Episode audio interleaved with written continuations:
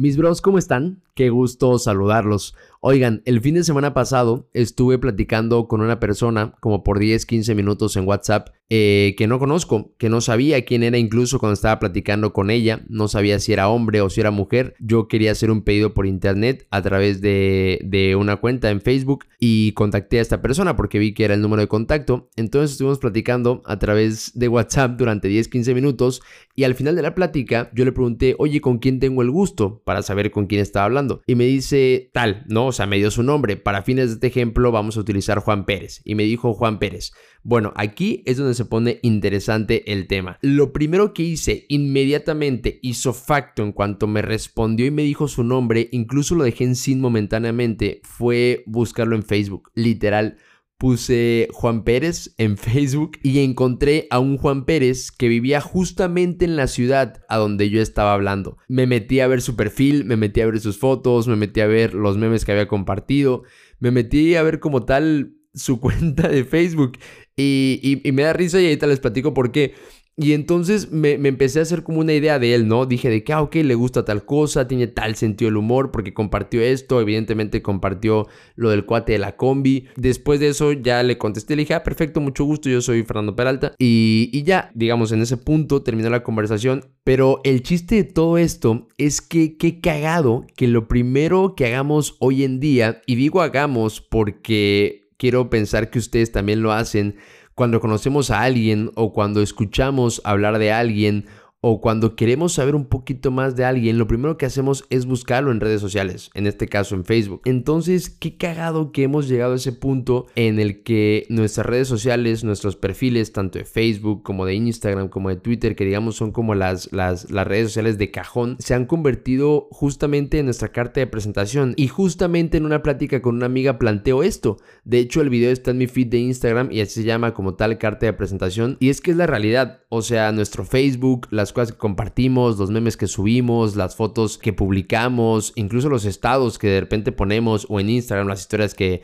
que subimos o en Twitter lo que ponemos o lo que retuiteamos, nos va dando esta idea o este perfil de la persona muy cañón, en serio muy cañón. Te digo, yo con realmente solamente ver su Facebook y ver lo que compartía y ver las fotos que subía, me pude dar cuenta por lo menos a grandes rasgos de cómo era. Entonces por eso es que me gusta llamarlo carta de presentación porque literalmente se han convertido en eso. Y ojo, no quiere decir que esté mal que nuestra primera reacción sea buscar a alguien en Facebook o en cualquier red social al momento de conocerlo o querer conocer más de ello. No, simplemente que a mí en lo personal se me hizo muy chistoso que mi primera reacción automática haya sido esa. Literalmente fue lo primero que hice. Ya después seguimos la plática, pero eso fue lo primero que yo hice. Y te digo, los incluyo a ustedes porque pienso o asumo que a lo mejor a todos nos pasa, o por lo menos a muchos o a la mayoría nos pasa. Pero para no asumirlo y estar seguro, te voy a pedir un favor. Si a ti también te ha pasado esto, o si tú en algún punto de la vida has hecho esto también, te pido que comentes en el último post que subí a Instagram, que es justamente un pedacito de este capítulo el emoji de la lupita. Literalmente es una lupa que se utiliza justamente en la mayoría de los sitios web en los que navegamos.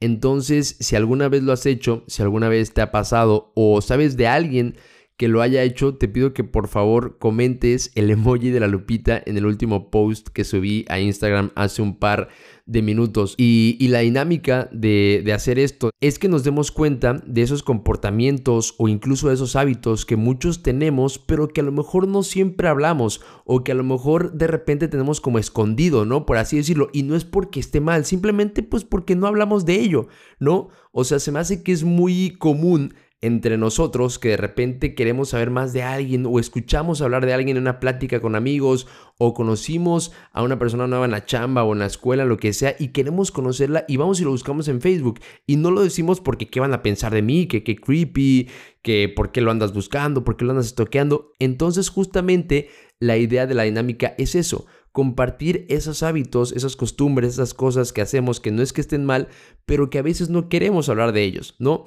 Entonces comentándolo en el post de Instagram se me hace una buena idea, ojalá me puedas echar la mano con eso.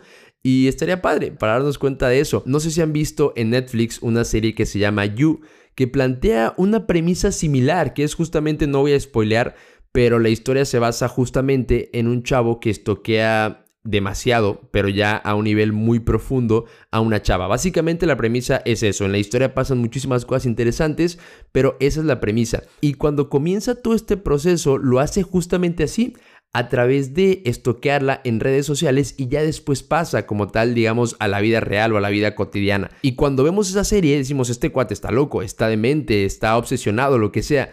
Pero si nos retomamos a dónde comenzó, es básicamente lo que también nosotros hacemos, ¿no? No quiero decir que vayamos a llegar a ese nivel de, de creepy como tal, pero que nos demos cuenta de esas actitudes, como te repito, o de esos hábitos que de repente tenemos, que no es que estén mal y no es que son obsesivos, sino que simplemente no los comentamos o no los platicamos justamente para evitar que vayan a pensar que somos así, ¿vale? Entonces te agradecería muchísimo si me puedes echar la mano comentando el emoji de la lupita en el último post en mi perfil, que por cierto es Fer Peralta con doble R. Oye, pues nada, muchísimas gracias por haberme acompañado en este capítulo número 41 del podcast, en esta plática casual. Lo quise manejar así porque realmente fue algo que me llamó muchísimo la atención cuando lo hice, que me dio muchísima risa y que dije, wow, creo que todos en algún punto hemos hecho esto, pero no queremos reconocerlo o no queremos hablar porque no vayan a decir que qué, locos estamos. Entonces, pues se me hizo una buena idea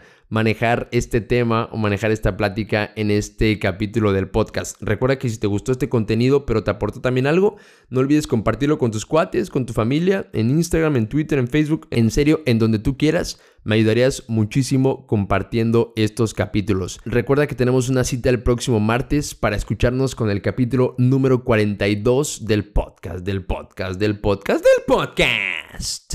Exacto, del podcast de Ferper.